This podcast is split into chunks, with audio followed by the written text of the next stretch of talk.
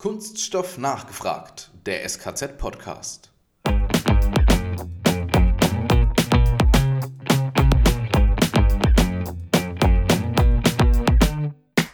Du hast das Gefühl immer so zwei Typen, wenn es um das Thema Digitalisierung geht. Die einen, ja, das haben wir schon alles versucht und es klappt eh nicht. Ähm, die anderen, ah, aber ich habe einen ähm, Planetwalzen-Extruder und keine zwei Doppelschnecken-Extruder. Klappt es bei mir auch?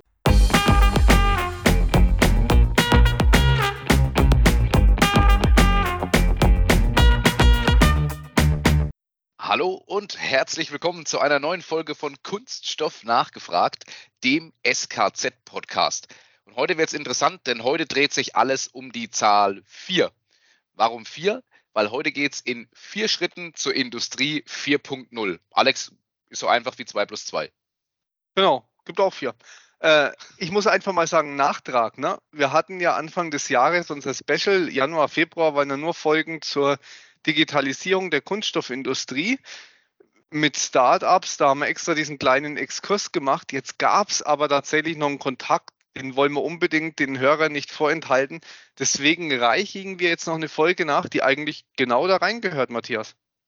Ganz genau so ist es, denn wir sind ja noch so ein bisschen so im Startup-Bereich auch unterwegs und heute geht es zur Firma Datenberg. Richtig gehört? Daten und der Berg also Datenberg. Und dazu haben wir uns einen Geschäftsführer heute ans Mikro geholt, Maximilian Backenstoß. Maximilian, grüß dich, schön, dass du bei uns bist. Hallo, grüß Gott in die Runde. Freut mich, hier zu sein. Wer bist du? Wo kommst du her? Was ist dein Werdegang? Wie wurdest du zum Geschäftsführer bei Datenberg? Name Maximilian. Äh, vom Background her bin ich Wirtschaftsingenieur an der TU München und in Karlsruhe studiert. Ähm, und ja, wie so Studium dreht sich auch bei Datenberg eigentlich alles mit um zwei Themen, Daten und Produktion. Das ist vom Background her. Ähm, wie kam ich zu Datenberg? Ich habe Datenberg selbst gegründet oder mitgegründet 2018. Ich glaube, wie genau auf die Story kommen wir später, vielleicht noch im Gespräch. Ähm, aber ja, ich habe es mitgegründet und seitdem darf ich mich darum kümmern, wie man produzierende Unternehmen ihre Datenberge sozusagen zugänglich macht. Cool. Also fangen wir mal, ich, ich habe von uns, von unserem Kennenlernen noch im Kopf, da war irgendwas mit Karosseriebau und Spaltmaß. Kannst du vielleicht nochmal darauf eingehen, wo ihr herkommt? Das genau. fand ich ganz spannend. ja. ja, gut, Spaltmaß ist ja bei den deutschen Automobilern so dieses Vor- Aushängeschild, Vorzeigethema. Ähm, Spaltmaß muss passen an deiner Karosse. Also der Abstand zwischen Tür und Karosse. Und wir haben 2017 bei, bei der Audi AG mitgemacht, bei einem Audi Smart Factory Hackathon. Ähm, war damals, so Smart Factory war damals noch mehr weiter in der Zukunft, als es heute ist. Ähm, und haben damals mit meinen beiden Mitgründern dort mitgemacht. Ähm, da ging es darum, ja, Spaltmaß, wenn das mal nicht passt, was macht man denn da, ja? Und was du ganz klassisch hast, ist, dass dann Menschen mit viel Erfahrung sich Daten anschauen. Oh ja, Kommt es aus dem Schweißen? Kommt es aus dem, aus, der, aus dem Presswerk? Wo kommt denn diese Fehlerursache her? Und das hast du entweder, kannst du es rausfinden durch viel Erfahrung und viel manuellem Zeitaufwand oder gibt es auch nicht bessere Ideen? Und das ist, was wir bei dem Hackathon damals erarbeitet hab, haben. Eine Software-Idee, ähm, wie man diese ganzen Daten, die eigentlich vor, eh schon vorliegen, aus dem Schweißen, aus dem Pressen, etc., äh, kondensieren kann und den Menschen nur die anzeigt, die anders sind als sonst die also die Fehlerursache sein können. Und so ist die Datenberg-Idee entstanden. Und aus diesem, damals waren es 25 Stunden, die wir durchgecodet haben, ähm, aus dieser ursprünglichen Idee ist ein Datenberg entstanden, unsere Software, die wir auch heute eben anbieten. Sehr cool. Und eigentlich so, so, so ein klassisches äh, Startup. Ja, wir haben bei einem Hackathon mitgemacht und äh, finde ich, finde ich eigentlich ziemlich cool. Und was ich genauso cool finde, ist, dass ihr einfach, wie gesagt, dieses Produkt, das ihr am Ende habt, den Datenberg, den ihr ja verarbeiten wollt, auch einfach als Firmenname verwendet habt.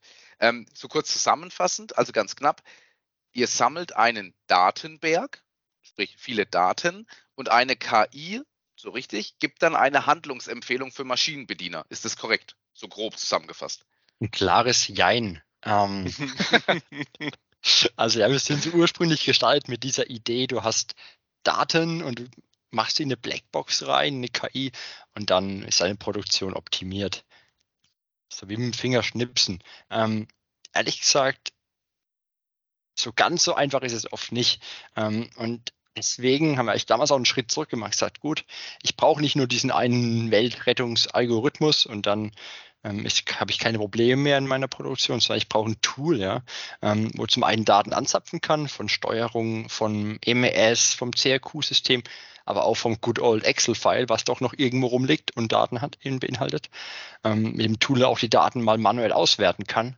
Ähm, wo ich auch mal reinschauen kann, was passiert in meiner Anlage, warum passiert was aber mit dem ich auch die Produktion automatisiert überwachen kann. Das ist da, wo das Thema KI dann ins Spiel reinkommt ähm, und da auch so Handlungsempfehlungen generieren kann. Ja? Also dann für einen Mitarbeiter auf dem Shopfloor die Handlungsempfehlung, lieber Mitarbeiter, jetzt musst du messen, weil die Qualität gerade kritisch ist. Lieber Mitarbeiter, Achtung, an deiner Ölzuführung passiert gerade etwas, hat sich ein Trend eingestichen, geht da mal hin aber eben auch ein Tool für die Mitarbeiter in der QS, in der, im Engineering, der Entwicklung, um eben Produktionsdaten analysieren zu können und auch Ursachenforschung betreiben zu können. Also habe ich ein Qualitätsproblem, wo kommt denn die Fehlerursache her, wie beim Spaltmaß, liegt es an der Düsentemperatur zum Beispiel und das ist eben die Software, wo es dir dann sagt. Ja. Sehr cool. Jetzt mal eine Frage, die, die, die ist mir schon in den anderen Aufnahmen so zum Thema ein bisschen an den Nägeln gebrannt. Äh, das ist ja letztlich eine Software, die die Produktion unterstützt. Ihr seid also auch nicht auf die Kunststoffindustrie begrenzt, richtig? Ja, also am Anfang, ich komme ja ursprünglich sag mal, aus dem Automotive-Geschäft, also aus dem Karosseriebau. Ähm, aber da ist auch viel Kunststoff in dem Auto. Das, insofern, der Schritt ist ja noch nicht weit. ja, richtig. Das sind also der erste Kunde bei uns war im Hexpol Compounding, ähm, wo wir in der Gummi Kunststoffthematik gelandet sind, im Kunststoffbereich. Ähm, aber wir sind auch in anderen Branchen unterwegs. Aber wir uns beim Kunststoff, Gummi ganz schön wohlfühlen, ehrlich gesagt. Ähm, aber wir sind wohl auch in der Lebensmittelindustrie unterwegs, vom Fleischersatz bis hin zu ähm, zur Käseproduktion in Chile ähm, cool. wo, wir, wo wir einen Kunden haben, äh, ganz kleines Unternehmen, aber die gesagt haben, hey, wir müssen digital transformieren, wir müssen was anders machen als früher.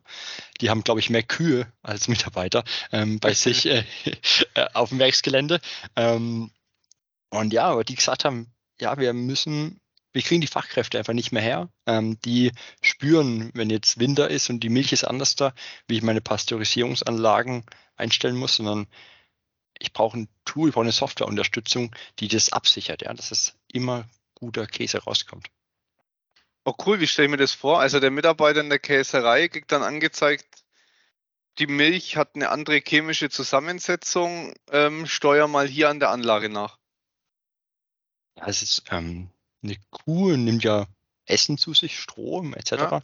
Und das hast du im Winter zum Beispiel anderen Fettgehalt dann in der Milch, die rauskommt aus der Kuh, wenn man als Maschine, als Anlage betrachtet und es werten zu wollen. Aber im Endeffekt kriegst du anderes Futter mit anderen Nährstoffgehalten, weil das Stroh schon länger im ähm, gelegen ist.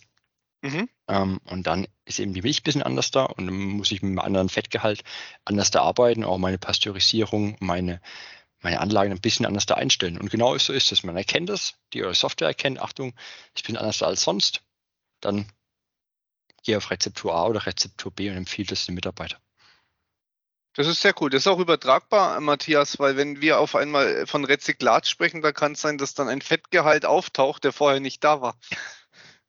Das kann schon durchaus möglich sein, ja, ist absolut richtig. Ähm, jetzt habt ihr ja total den, den oder total viele Einblicke, Maximilian, in verschiedene Branchen. Gibt es irgendwie eine lustige Anekdote, die dir im Kopf hängen geblieben ist? Die Anekdote, die mir im, im Kopf hängen geblieben ist. Oder, oder zum Beispiel irgendwie eine Situation aus irgendeiner Branche. Ähm, also ein Beispiel, das mir hängen geblieben ist, aus einer Produktion A, ähm, muss man gar nicht genau machen, aber es ist einfach, man hat Daten analysiert und man konnte sich nicht erklären, von heute auf morgen war da was anders da, ja. Ähm, man hat gesehen, der Prozess verhält sich anders da. Und dann ging es darum, ja, woran liegt es denn jetzt? Ähm, hat sich dann angeschaut, wie ist der Stahl, der reingegangen ist in die Produktion, die Rohmaterialien, hat sich da was vertan und wir haben hat nichts gefunden in den Daten, ja. Ähm, bis dann mal einer drauf kam, ja gut, das war halt über Ostern. Ähm, und über Ostern stand die Produktion und über Ostern war ein Zulieferer da, der einen Roboter nachgestellt hat. Ähm, und hat er ja Roboter verstellt, ja, und der Roboter hat dann, ähm, das hat man mit Daten nicht wieder gesehen, sondern irgendwie ein Firmware-Update, wie es halt so ist, man macht irgendetwas und dann wird schon passen, ja. Ähm, aber hat was nicht gepasst und dann hat man in Daten gesehen, ja, da hast du Probleme im Prozess und dann kommt man es darauf zurückführen. Ähm, aber wenn du es halt nicht weißt, was wirklich vor Ort an der Anlage passiert, du hast da kann, kannst teilweise gar keine Chance zu haben, wenn du nicht dieses, ja, dieses Matching machen kannst. Da brauchst du aber auch ziemlich lang, um genau dieses Osterei zu finden. Zum Glück, zum Glück, zum Glück fängt das nicht an und stinkt irgendwann.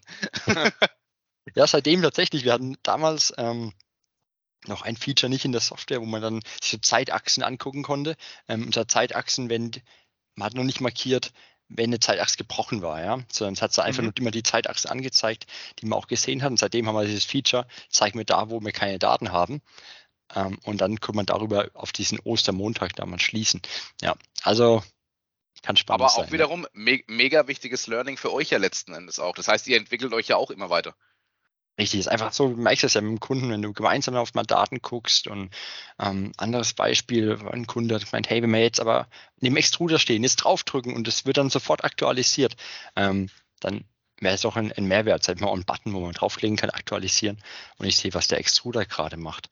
Ähm, genau, das sind so, das du musst mit dem Kunden gemeinsam lernen, weil nur der Qualitätsingenieur oder der Entwickler oder die Mitarbeiter in der Anlage, die wissen ja, was ihnen wehtut und das musst du halt dann ja. wiedergeben.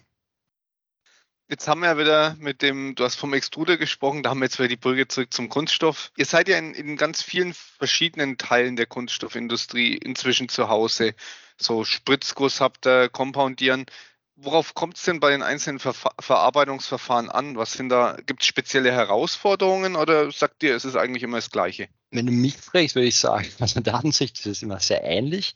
Ähm, mhm. Wenn du einen Kunden fragst, sagt er, nee, ich habe einen Planetwalzen-Extruder und das ist aber ein Zweischnecken-Extruder, kann man das transferieren? Oder das ist ein Innenmischer, ich habe einen offenen Mischer, kann man das transferieren? Aber ich glaube, so was Herausforderungen sind, die man überall sieht, um es einfach allgemein erstmal zu halten, dann auf Kompoundierung und Extrusion einzugehen. Du hast auf der einen Seite immer eine wandelnde Umgebung, ja. Ihr habt es vorhin angesprochen, Rezyklate, ja. Kommt immer mehr, ähm, meine Inputmaterialien werden immer mehr schwanken und darauf muss ich reagieren, ähm, meine Prozesse nach, nachjustieren, um am Ende eine gute Qualität und eine konstante Qualität ähm, herauszubekommen. Und wie ich das heute halt oft mache, ist so mit dem Thema Fachkräfte. Ich habe die Mitarbeiter, die einfach wissen, wie der Hase läuft, ähm, die den Prozess auch nachstellen können. Oh, der Extruder macht etwas. Ähm, die das spüren, nenne ich es mal in Anführungszeichen. Ähm, und Problem ist, habe ich nicht mehr bekommen. Bis im Urlaub sind oder erstmal mal zwei Wochen nicht da ist, erstmal nicht so schlimm, aber auf lange Sicht, ja. Wir werden immer weniger dieses Fachkräftethema haben ähm, und haben diesen Mangel, wenn wir mehr spüren. Und wie kann ich mich dagegen aufstellen? Das sind so diese zwei großen Trends. Auf der einen Seite ist wandelnde Umgebung, auf der anderen Seite der Fachkräftemangel, ähm, um es mal so allgemein zu handeln, erhalten. Und dann mal runterbrechen auf Kompoundierung, ähm, wo wir stark in der Gummikompondierung unterwegs sind, ähm, weil ein komplexes Zusammenspiel ja ist. Ich habe Schwankungen Polymeren, ich habe Schwankungen Temperatur, wir sind ja jetzt gerade im Juli in der Aufnahme, wo es dann einfach gerade sehr heiß ist und nachts wieder kälter, wo ich nachjustieren muss. Ähm, und das sind so Herausforderungen, die man da sieht. Ähm, und dann habe ich oft teure Messungen im Labor, ähm, Prüfungen wie Härteprüfungen oder Rheologieprüfungen im Labor, wo ich einmal teuer, teuer sind, weil ich einen hm, Aufwand brauche, einen manuellen Aufwand, die durchzuführen, aber auch, auch erstmal zeitversetzt mache. Also ich produziere jetzt eine Batch, ein Compound und kann die Messung erst in zwei, drei Stunden machen, aber in der Zeit noch schon wieder fünf, und viel mehr Batches produziert. Und wenn ich da sich schon einen Fehler ein, ähm, einschleicht, dann produziere ich eventuell ganz viele, bis ich eigentlich merke, oh, ich habe ein Problem. Ähm, mhm. Da kann man halt gerade, ähm, das sind so Herausforderungen. Ja. Fällt auch nochmal um auf das Extruder-Beispiel ein bisschen einzugehen. Gerne. Ähm, weil es ja oft ein Thema ist. Ja, Extruder mit diesen langen Linien, ganz vielen Einstellmöglichkeiten, aber auch am Ende muss es wieder passen. Und ähm, ein Kunde mir ist erzählt, die hat mal früher einen Mitarbeiter zum Stuhl neben die Anlage gesetzt und hat dann die Hand aufgelegt aus Profil, was rauskommt und hat halt gespürt, ob es gut ist oder nicht. und ähm, super Mitarbeiter. Taktile Prüfung, super hm? Sache. Taktile ja, Prüfung. Taktile Prüfung. Aber halt, ah ja, okay, jetzt, es kommt dieser Trend langsam, die Pickelbildung sitzt ein im Profil, jetzt muss ich was machen. Ähm, und das ist eigentlich das beste Beispiel. Das ist super, wenn du einen Mitarbeiter hast. Wenn du nicht hast, hast ein Problem. Und ähm, wo dann gerade eben auch, das ist eine Herausforderung, wo so, so datenbasierte Ansätze eigentlich dann spannend werden. Oder Ja, aber ich habe nicht, ja, Spaß, Spaß beiseite, mal, man lacht drüber, ne? über, über jetzt in dem Moment, über so eine Situation. Ich muss, äh, es ist selten, dass ich da so oft drauf zurückkomme, aber ich muss nochmal zurück zu, zu meinem äh, Ausbildungsbetrieb, Pumpenhersteller. Wir hatten auch so einen Kollegen, der war in der Reparaturabteilung. Der hat ohne Witz, wenn auf so einer Pumpe, Doppelmembranpumpe, da sind zwei so Gummilippen drin und die, die gehen so von links nach rechts und pumpen praktisch dadurch ähm, Medium hin und her. Und da drin sind Dichtungen. Und wenn diese Dichtungen kaputt waren, das ist so eine Dichtung, die man auch über eine Schraube drüber legen kann, dann hat er wirklich mit dem Schraubenzieher, hat er, die, hat er den Schraubenzieher so auf die Pumpe aufgesteckt, ist mit dem Ohr so auf den Schraubenzieher drauf und hat er sagen können, ob die Dichtung kaputt ist oder nicht, weil er das an den Geräuschen vom Medium innen drin gehört hat. Das ist wirklich der Hammer. Solche Leute gibt es wirklich. Ich bin Ja. da mega begeistert von. Das ist der Knaller. Eben, das, das ist super, wenn, wenn du diese Menschen hast, ja. Also das, das ist, das ist super, ja. Und ähm, Aber, aber deswegen- wie, wie bringst du so ein Wissen jetzt äh, in die digitale Welt rein? Also das, das ge- geht ja gar nicht, Ja. oder? Ja, aber beim Extruder-Beispiel, also das finde ich ganz cool, weil wenn du hinten, wenn du was spürst, dass was abhaut, äh, vielleicht die Qualität sich einstellt, da hat sich irgendein Parameter eben weiter vorne ähm, verändern. Extruder kann sein, dass eine Dosierpumpe aufschwingt ähm, und auf einmal ein bisschen mehr Ruß reingibt oder ein bisschen mehr Öl oder was auch immer ähm, und das und, und das ähm, und auf die Qualität sich auswirkt. Und diese kleinen Schwingungen, die kannst du gar nicht manuell an, alles angucken, weil so ein Extruder, wie viel 100 Parameter am Ende vom Tag können da aufgenommen werden. Und klar kannst du jede einzelne Kurve dir angucken, aber welch, A, wer macht es, wer hat die Zeit und B, das sind so viele, bis du es hast. Ähm, und ich glaube, das ist dann, wenn ich so die Trends und Anomalien früher kenne, dann sagen, Achtung Mitarbeiter, jetzt hier nachregeln und dann habe ich das Problem nicht. Das sind so diese Ansätze, gerade beim Extruder. Jetzt fokussiert ihr euch, Maximilian, stark auf den, auf den Mittelstand. Wie geht ihr vor? Kleines Beispiel. Ich bin jetzt Kunde. Ich rufe dich an, sage, hey, cool, interessant, hab davon gehört. Ich finde außerdem den Namen ganz cool. Datenberge. Datenberge haben wir viele. Vielleicht könnt ihr uns helfen, die von links nach rechts zu schaufeln. Ähm, und außerdem möchte ich meine Produktion optimieren. Jetzt meine Frage oder unsere Frage an dich. Wie geht ihr jetzt vor? Ja, und Was unser sind so- Mitarbeiter, der mit dem Schraubenzieher in Pumpen reinhören kann, der ist jetzt kurz vorm Ruhestand. Wir müssten den digital ersetzen. Fachkräfte kriegen wir gerade nicht. Ja, einmal das Beispiel einfach mal durch. Ja, so ein Ex- Extrudierer, der Kollege mit seinem Schraubenschlüssel, ähm, sein Chef ruft an. Im ersten, es sind auch wieder vier Schritte. Wir haben die Zahl vier heute schon ein paar Mal gehört. Und der erste Schritt ist dieses Kennenlernen und eine Produktionsbegehung. Ähm, auch trotzdem mal viel digital. Klar, das erste Kennenlernen kann man digital machen, aber es ist doch immer wieder wichtig, dass man gerade in der Kunststoff- und Gummibranche einfach das Aussicht vor Ort anguckt, weil doch jeder bisschen ähm, so seine eigene ja, Produktion, Art und Weise hat, wie, wie, wie man produziert und einfach mal vor Ort geht, dass man auch eine gemeinsame Sprache spricht, um die Herausforderungen zu verstehen und diesen Ist-Zustand zu erarbeiten. Ähm, wenn einer sagt, ich habe schon Datenberge, super, ähm, welche IT-Systeme hat, hat man denn, wo man die abgreifen kann oder hat man noch eine alte Extrudersteuerung, die vielleicht die Daten noch gar nicht abspeichert oder noch gar nicht ähm, noch nicht zugänglich sind. Oder sieht man ganz oft, wenn es in den letzten sieben Jahren so eine Siemens-Steuerung gekauft worden ist, dann gibt es da schon Möglichkeiten, wie man die einfach aktivieren kann und rausziehen kann. Also der erste Schritt ist Zustand und Herausforderungen verstehen. Und gerade bei, bei den Herausforderungen ist oft versuchen, monetär zu bewerten. Ähm, weil wenn man keinen Business Case hinten dran hat, ähm, warum man das machen möchte, ist es einfach oft schwierig, dann es auch durchzubekommen in Unternehmen. Und dann sagt man, gut, wir haben die Herausforderung verstanden, wir wissen, um was es geht, wie ist der Ist-Zustand. Und dann im zweiten Schritt ähm, machen wir im Endeffekt eine Lösungspräsentation. Zum Beispiel fürs digitale Shopfloor-Management zeigen wir, wie könnten das aussehen ähm, mit den Schnittstellen, die man hat und den Datenquellen, wie kann man damit starten ähm, und definieren gemeinsam so einen Projektansatz für einen kleinen Piloten. Und das ist dann der, der dritte Schritt schon, wo es darum geht, man startet im Rahmen eines Piloten pickt sich eine Extruderlinie raus, vielleicht die mit der neuesten Steuerung, vielleicht die, wo es am meisten wehtut, ähm, weil die komplexesten Produkte oder drauflaufen. Und da hat man oft zwei Möglichkeiten. Entweder man macht so diese Offline-Version, ähm, man schickt, Kunde schickt uns Daten via CSV ähm, oder AutoCAD Festplatten, ähm, schickt die rüber und wir lesen sie bei uns ein in der Software, bereiten das alles auf. Ähm, geht oft gut, weil es sehr einfach ist, bei uns die Daten reinzubekommen. Ähm, aber so dieser Wow-Effekt, ja, so, okay, ich habe es jetzt in Echtzeit drin und ähm, das, fehlt noch. Von daher, was wir jetzt in letzter Zeit immer öfters machen, ist auch schon von vornherein an diese Online-Anbindung rangehen. Dann über OPC-UA ist mit der Steuerung oder mit einer Datenbank oder mit was auch immer für technische Möglichkeiten es gibt, aber schon die Software direkt verbindet, dass man halt in Echtzeit die Daten dann, oder mehr oder minder Echtzeit die Daten noch sieht. Und dann an dem Piloten zum Beispiel das Alarmsystem einrichtet oder eben ein Dashboard, was einfach die Daten in Echtzeit anzeigt. Und dann Pilot hat funktioniert, hat nicht funktioniert. Sehen wir den Mehrwert, der der Kunde sich verspricht oder nicht? Ähm, jetzt haben wir genug Berge voller Daten, wir sehen den Mehrwert. Und dann zum vierten Schritt der Rollout sprich von einer Linie auf vielleicht zehn oder von einem Werk auf ein anderes. Und das ist dann oft was sehr einfach funktioniert. Wenn es mal auf einer Linie funktioniert und eingerichtet ist, auf die neuen mit draufzunehmen. Dieser manuelle Aufwand ist dann oft am Anfang.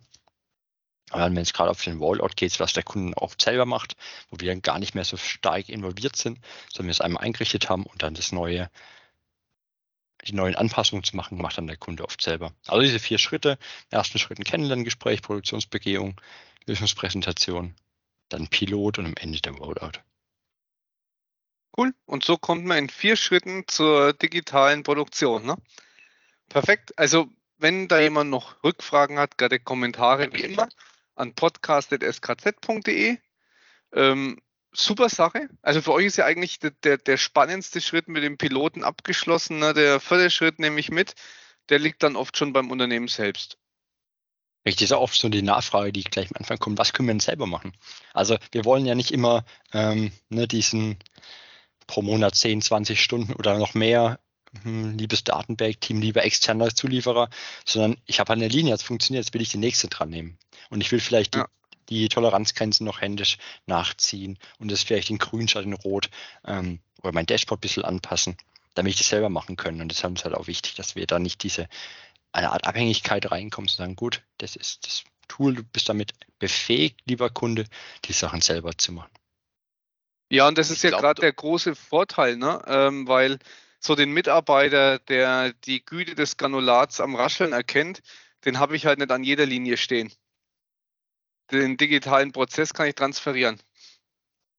Richtig, und ich glaube doch, genau das grenzt euch doch aber auch so ein bisschen ähm, von, von Marktbegleitern oder vom, vom Markt doch auch generell ab. Also ich glaube, mit eurem System, sage ich mal, kann der Kunde auch ziemlich viel selbst am Ende machen. Ja, richtig, also es ist so wichtig. Wir haben diesen Super-Nutzer, Super-User nennen wir es mal, war ein Projektleiter auf gut Deutsch, ja, beim Kunden, ähm, der das System versteht, der auch weiß, ähm, wo kommen die Daten her, das einfach auf, auf Kundenseite auch so ein bisschen widerspiegelt. Wir befähigen den und zum Beispiel hat ein Kunde gerade ein neues Werk online genommen, ähm, das dritte Werk jetzt in Tschechien drüben und ähm, da vier Mischlinien online genommen. Wir hatten damit nichts zu tun, das haben die alles selber gemacht. Ähm, und das ist ja schön, weil es macht einfach Spaß, weil du merkst, es geht voran, aber er kann es selber machen. Das ist gut. Du siehst, du siehst dein Kind praktisch trotzdem weiter aufwachsen und musst es aber nicht dauerhaft betreuen.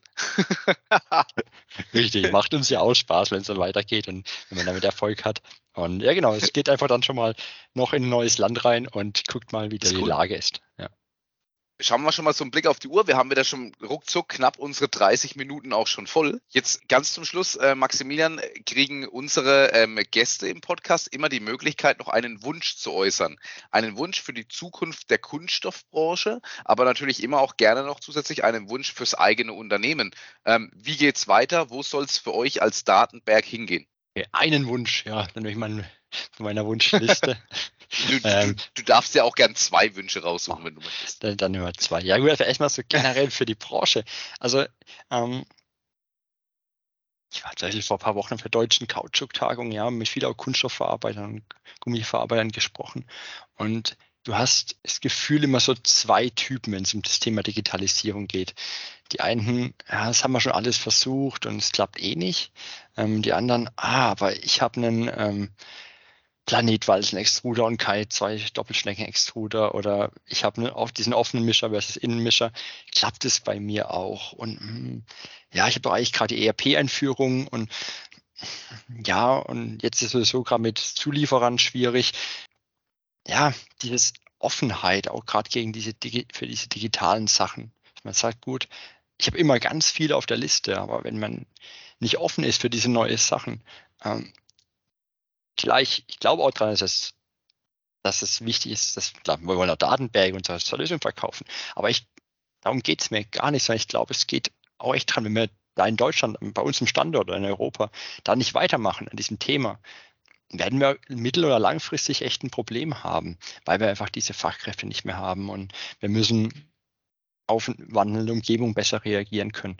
Und das, diese Offenheit, das wünsche ich mir einfach. Sagen, gut, ich verstehe, das ist ein zentrales Thema für die Zukunft. Ähm, ich will da starten. Ich muss ja auch nicht gleich mein ganzes Werk ausstarten. Ich kann mal ganz klein anfangen, aber Offenheit dafür einfach zu starten, das ist ein Thema, was, was ich mir wirklich wünschen würde. Ähm, ich sage gut, liebe Kunststoffbranche, liebe verarbeitende Branche, dass es auch in Zukunft wirklich weitergehen kann. Ähm, starten wir heute damit. Und das wäre, denke ich, ja, Offenheit und über den Tellerrand schauen. Also sprich die Digitalisierung nicht als Hindernis sehen, sondern eigentlich als Chance. Und letzten ja, Endes auch diese Chance nutzen. Genau, diese Chance nutzen und ähm, diese Chance auch gar nicht so als, ähm, vielleicht nochmal als Beispiel, dafür haben wir noch die fünf Minuten oder die paar Minuten. Ja. Ähm, wenn ich mit vielen spreche im in diesem verarbeitenden Gewerbe, im Kunststoffgummibereich, auch größere Unternehmen, ist oft so, ja, jetzt haben wir gerade unsere ERP-Einführung. Für so strategische Themen Digitalisierung können wir uns danach anschauen. Oder wir müssen erstmal diese gesamte Vision machen.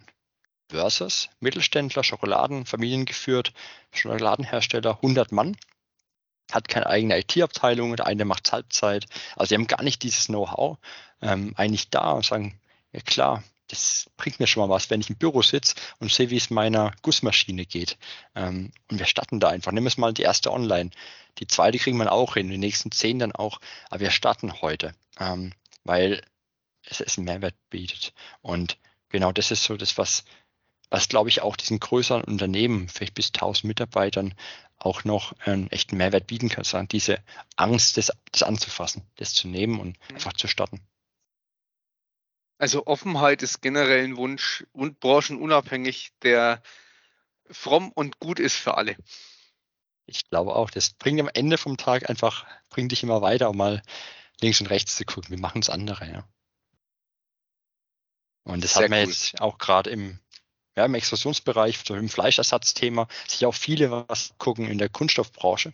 Ähm, wie machen es denn die, wo schon seit 20, 30 Jahren extrudieren oder schon viel länger oder da richtig Erfahrung in Serienproduktion, also die Fleischersatzbranche sich da gerade was abguckt und oder nicht abguckt, aber über den Tellerrand schaut, wie macht es denn der Kunststoff? Fleischersatz wird extrudiert? Mhm. Fleischersatz ah. wird extrudiert. Also gerade kommt Soja hinten trocken rein, wird dann in so einem High-Moisture-Verfahren ja. die gleichen Extruder, wie es auch zum Beispiel Couperion aus Stuttgart, ähm, ja. wie es auch in Kunststoffbranche aktiv sind, wird auch da eingesetzt, ähm, um Fleischersatz zu extrudieren. Jetzt wieder was gelernt, Matthias. Ja, Deswegen war es mir gleich so vertraut von Anfang an.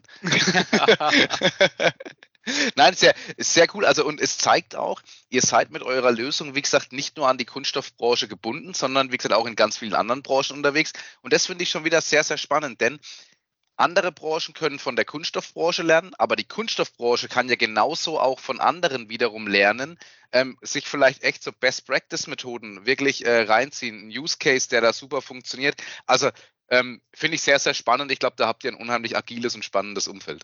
Ja, das ist, bleibt so. Ja, Maximilian, dann bleibt dem Alex und mir eigentlich nur noch mal recht herzlichen Dank zu sagen, dass du dir äh, die Zeit genommen hast für unseren Podcast. Äh, wir freuen uns natürlich auf die Veröffentlichung und sind gespannt, wann wir uns dann auch das nächste Mal wieder hören. Könnte durchaus sein, dass wir noch mal eine zweite Folge aufnehmen. Mal schauen, in welcher Branche ihr dann unterwegs gewesen seid. Sehr gerne auf euch. Vielen Dank für die Einladung und war eine sehr spannende Aufnahme. Danke dir, Maximilian. Und der Maximilian hat es angesprochen, wir nehmen jetzt im Juli auf. Äh, Ausstrahlung ist wahrscheinlich im November. Also Gruß in die Zukunft. Ihr habt euch alle beschwert, wie ihr schwitzt. Ihr braucht jetzt nicht jammern, dass es kalt ist. ja, Alex, und uns beiden, uns bleibt zum Schluss, egal ob Sommer wie Winter, wie immer eigentlich nur noch eins. Kunststoffwissern zur Selbstverteidigung.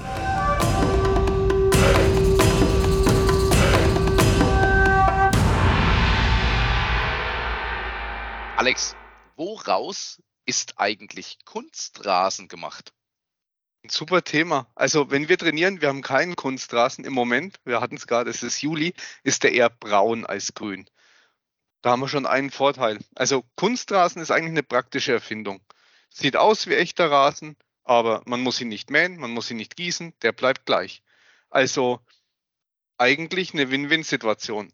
Aber gerade bei den Fußballplätzen steht der PP-PE-Rasen in der Kritik. Das ist richtig, denn für eine bessere Federung wird zusätzlich Kunststoffgranulat als Füllung eingesetzt.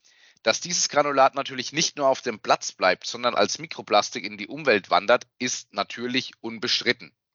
Alex, gibt es auch Alternativen? Ja, eine alternative Füllung wäre tatsächlich Sand, was den Rasen umweltfreundlicher und günstiger machen würde. Aber ist wieder anders. Und ob es so angenehm ist bei der Grätsche, das war Kunstrasen ja noch nie. Ich weiß nicht, ob du mal drauf gespielt hast. Das also diese künstlichen Grashalme früher war die Hölle. Einmal gegrätscht und äh, das Bein hatte ja keine Haut mehr. Kunstgras, äh, aber übrigens zur Füllung der Osternester, ist gar nicht mal aus Kunststoff. Da hast du absolut recht. Das ist recht. Das ist nämlich aus geschreddertem Papier oder Holzwolle. Also in diesem Sinne, bitte das Kunstgras in den Osternestern, womit wir wieder beim Thema Ostern wären, bitte trotzdem gerne weiterverbinden. Das kann auch nochmal ein zweites und ein drittes Leben bekommen. In diesem Sinne, wieder was gelernt und macht's gut. Euer Matthias und der Alex. Wir hören uns.